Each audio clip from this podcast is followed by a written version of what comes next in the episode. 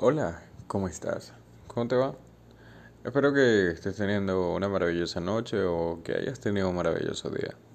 Independientemente de cuál haya sido el resultado de aquel día del que vienes o del día que transitas, te invito nuevamente a que hagas una nueva sesión o un borrado de historial. Sí, olvidemos todo. Hasta ahora, sí. Hasta lo bueno y lo malo. Te preguntarás por qué. Y la verdad es que esto es Esquivando Balas y te doy la bienvenida a un nuevo capítulo. Aquí Roy Lobo, siendo quien soy, quien me permite ser en este barco y ahora dándote una entrada hacia otro tipo de reflexión. El día de hoy la verdad es que estoy cargado de muchísimas emociones y de también algunas otras confusiones. Confusiones que fusionando al tema y ligando a lo que quisiera expresarte ahora, Créeme que es muy importante que vayas tomando los consejos. Vienen algunas olas que van a estar un poquito, un poquito en marea fuerte, ¿vale?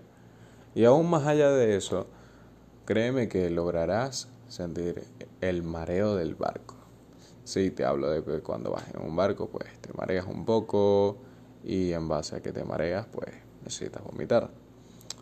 A este mareo actualmente yo lo llamo la confusión del emprendedor. La confusión del emprendedor es un efecto que inicia tan sencillamente como la situación sobrecarga que tengas por tu conectividad, tu día a día, tu poca funcional en todo, todo, todo, todo, todo, todo lo que vayas a planear.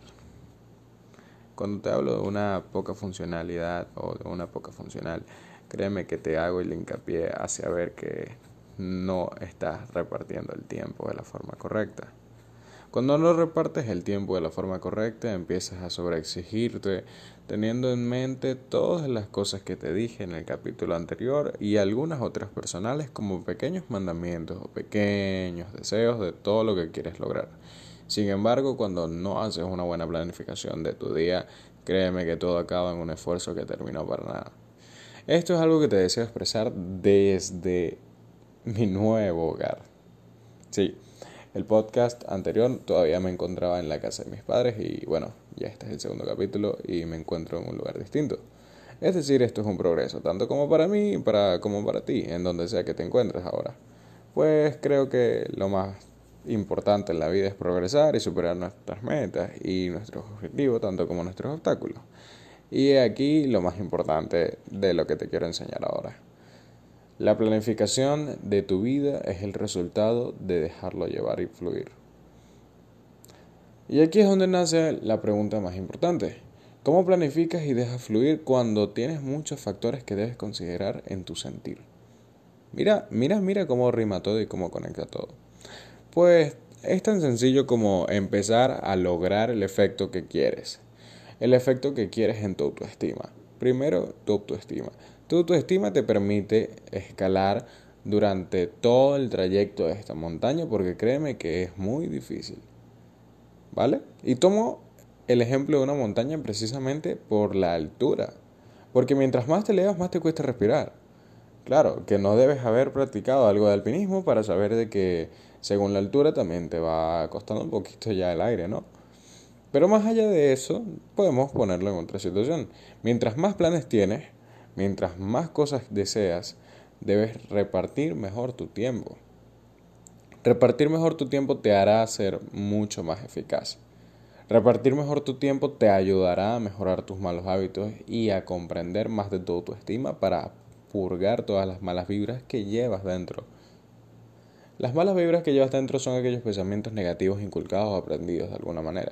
Aquí es donde quisiera recalcar un poquito de el queridísimo amigo psicólogo Weindard en el audiolibro o el libro de zonas erróneas. Una de las zonas erróneas más importantes a tratar es de manera subjetiva lograr comprender cuál es el patrón psicológico que hemos aprendido. Un patrón psicológico para no llegar hacia un concepto tan profesional o tan ético y que quede de una forma muy entendible para todo el público que me oye, es, ese candado al que necesitas encontrarle una llave. es ese candado que te da cuenta que sencillamente limita tu 100% de capacidades en la vida a un 75%. Y en algunos casos no llega a ser ni un 75%, sino incluso un 50%. Y en algunos otros no llegan a ser ni el 50%, sino que es el 10%. Y aquí el punto más importante. ¿Cómo te quitas o cómo encuentras las llaves de ese candado? Bueno, pues que primero te tienes que ver un poquito dentro. Para cambiar un mal hábito, primero tienes que reconocerlo. Pero para cambiar un patrón, primero debes cortarlo. Pero antes del primer paso hay un previo. Y es que no siempre se va a iniciar por el primer paso. Considero que cuando encuentras un patrón, lo primero que haces es comprenderlo. Cuando comprendes el patrón, puedes cortar con él. Y he aquí la respuesta más importante en este episodio del podcast. Cortar el patrón, cambiar el modelo. Los esquemas de la vida nos enseñan que a la larga tenemos que ir copiando tanto como las cosas buenas como subconscientemente las cosas malas para no quedar un poquito mal delante de toda nuestra sociedad. Evidentemente no desarrollamos una capacidad analítica constante de nuestra vida diaria para saber detenernos y pensar que las cosas que hacemos son tanto buenas como malas a la, a la medida en la que nosotros lo vayamos viendo y, también en la misma medida que lo hayamos aprendido. Y considero que pues el proceso más importante. Pues no todos de la noche a la mañana, como conozco personas en la actualidad con 14 años piensan con la mente de personas de 24 o con la mente de personas de 24 pensando como si tuviesen 12. Sí. Y la vida es tan peculiar que cuando no terminamos de quemar una etapa la seguimos continuando a la larga. Seguramente habrán escuchado a sus padres, madres, abuelos, tías, tíos, eh, primos, primas, primos hermanos, eh, como venga. Alguna vez habrán escuchado de eso. Y si no, pues te lo presento. Cuando dejas de vivir las etapas de tu vida, puedes repetirlas en cualquier momento. Considero que desde mi punto de vista y mi parecer esto es un patrón. Un patrón que debe ser tratado con sumo cuidado y sobre todo muy analizado en su subconsciente, queridos. Cuando te hablo de este patrón, este patrón incluso puede perjudicar tu lado económico, tu lado emocional y por sobre todo tu vida en sí. La verdad es que hace un montón de tiempo, mi querido capitán, ahora que yo soy tu tripulante y consejero, eh, créeme, hace una barbaridad de tiempo me di cuenta del patrón más importante de mi vida. El patrón pseudo altruista. Para definir el altruismo en pocas palabras puede ser un altruismo positivo tanto como un altruismo negativo. El altruismo negativo va a hacer que reduzcas tanto tu amor propio que tu felicidad se va a basar en cómo tú ayudes a los demás. Lo cual, si lo colocamos desde un punto de vista muy general y objetivo, ayudar a los demás nunca está mal pero no puedes ayudar a alguien y esto lo considero una regla que debería mantenerse firme durante toda la vida, de que no puedes ayudar a alguien si ni siquiera te has ayudado a ti mismo. El punto del amor propio sobre el respeto, sobre el consumo del filtro de cigarro es algo muy importante. El filtro de cigarro no es más que una metáfora emocional de cómo poco a poco te van quitando y te queda poco. Dar es bueno, compartir es bueno, pero quedarse sin nada es llegar a cero. Y partiendo de ese punto, cuando entendí ese patrón, gracias a una persona que quiero y admiro mucho, eh, esa persona estará escuchando mi podcast o probablemente no, pero siempre hay que saber aprender algo de alguien diariamente, en sus mínimas acciones y en sus ocurrencias o en sus palabras. Encontraremos respuestas que vamos a atesorar durante toda la vida y yo creo que es un proceso de lo más importante. La clase de respuesta en la que te quedas pensando durante toda una noche. O la clase de respuesta que te queda sonando durante dos o tres semanas. Ahí fue cuando entendí. Busqué y expandí también mi diccionario verbal. Cuando entendí lo que era el altruismo, me di cuenta de que hay uno positivo y uno negativo. El positivo es saber dar en la medida en la que puedas hacerte feliz, hacer feliz a otros sin restarte a ti mismo. Porque eso te hace crecer como persona. Pero te resta como persona cuando das y no tienes para ti. Y esta es la primera regla financiera.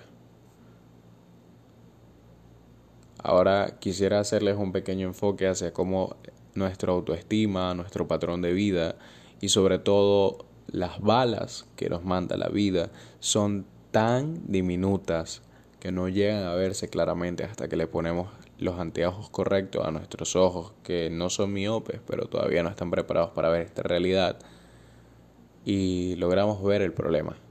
Y el problema es que no habíamos estado preparados para esquivar las balas de las que tanto les hablo.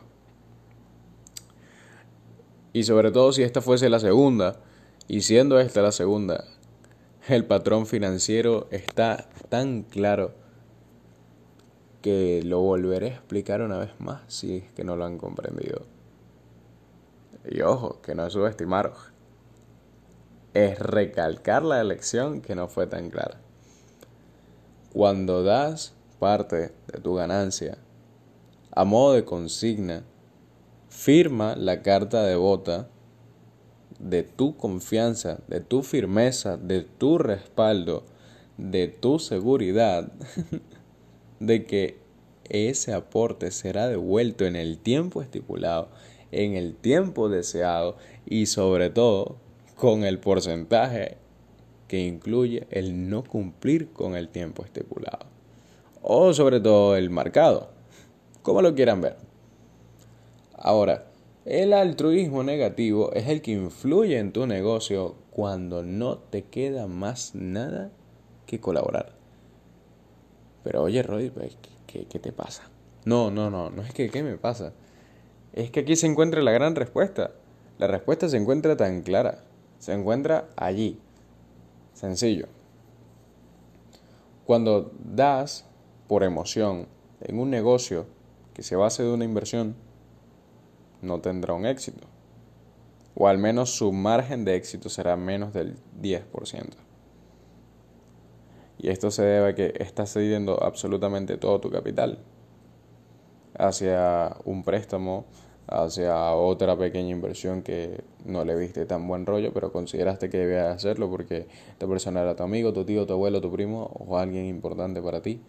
Y la verdad es que aunque debamos la vida hacia muchas personas o tengamos cierto nivel de gratitud, esto no debe afectar nuestro punto de vista financiero y empresarial en la vida. Porque dar está bien, pero asegurar también. Aquí es donde deseo hacer otro enfoque mucho más dinámico hacia el cómo crece el negocio. El negocio se da tan constantemente que durante cada podcast me vas a oír repitiendo las mismas palabras una y otra y otra y otra vez. Vender es venderte a ti mismo. Y si no estás preparado para venderte a ti mismo, tienes que aprender de la noche a la mañana. De la noche a la mañana con golpes, de la noche a la mañana pues abriendo y parpade y abriendo y cerrando los ojos, perdona. Pero más allá de todo esto, que abrir y cerrar los ojos para entender el universo no termina allí, porque es como construir otro nuevo verso. Y aunque vaya mucha analítica, mucho verso y prosa, la verdad es que no todo en la vida es así. Por más que rime, por más que vaya bien, hay oportunidades que no son las indicadas. Al menos en el ámbito de las inversiones, que por Dios, ¿cuántos no han perdido inversiones o cuántos ni siquiera han hecho su primera inversión? Y aquí es donde viene el punto más importante. La primera inversión la hacemos en el momento en el que nacemos. Cuando le regalamos de nuestro tiempo de pequeños a nuestra madre para hacerle feliz y compartir la felicidad, porque es una inversión mutua, madre e hijo, que es cariño, es amor, es calor, es, hermoso, es el acto de la vida. O con nuestro padre, o con nuestro abuelo, con nuestra abuela, con nuestro tío, con nuestra tía, con nuestros amigos. Es una inversión constante. Estamos dando algo y estamos recibiendo algo a cambio. Estamos dando tiempo, estamos recibiendo tiempo. Estamos dando felicidad, estamos recibiendo felicidad. Ahora, cuando el negocio no empieza a salir bien es cuando tú comercias felicidad y te dan tristeza, pero acabas dando más de tu felicidad y, logras convertir el factor en una devolución constante de la misma divisa. Ahí no hay ningún tipo de pérdida, tan solo una conversión humana. Pero en la vida real es que hay mucha pérdida cuando la divisa se cambia en un factor diferente y se altera su precio y se altera la cantidad y aunque sea una parte del porcentaje se pierde. Entonces, entre todas estas lo que deseo decirte en esta segunda bala es que sanes tu bala emocional, termines el patrón y saques de tu cerebro aquella parte pútrida que ya no sirve. Y sí, te hablo de que vas a tener que separar la librería de cosas buenas que aprendí en la vida y cosas que me están restando como persona. Pues esta sería la segunda bala y otra más que hemos logrado escribir el día de hoy. Así que nuevamente te invito a que retomes tu día, continúes tu noche, te acuestes a dormir, te levantes con la mejor gana si es que estás iniciando, o que continúes el almuerzo, la cena o lo que sea que estés preparando. Pues esto ha sido todo por ahora. ¿Cuál será la tercera bala mientras que vamos en este mar? La verdad es que es una pregunta muy importante, pero también muy retórica. Que como vayan las emociones, les pido disculpas por no haber subido el podcast el otro martes. La verdad es que hay ocupaciones personales, hay un poquito de todo entre las rutinas y las rutinas no se llevan solas. Así que querido emprendedor, querida emprendedora, llénate de ánimos, por favor reconoce cada bala que te venga ahora, porque cuando las estemos esquivando todas verás ya como tú saltando y esquivando estarás aprendiendo y estarás ganando.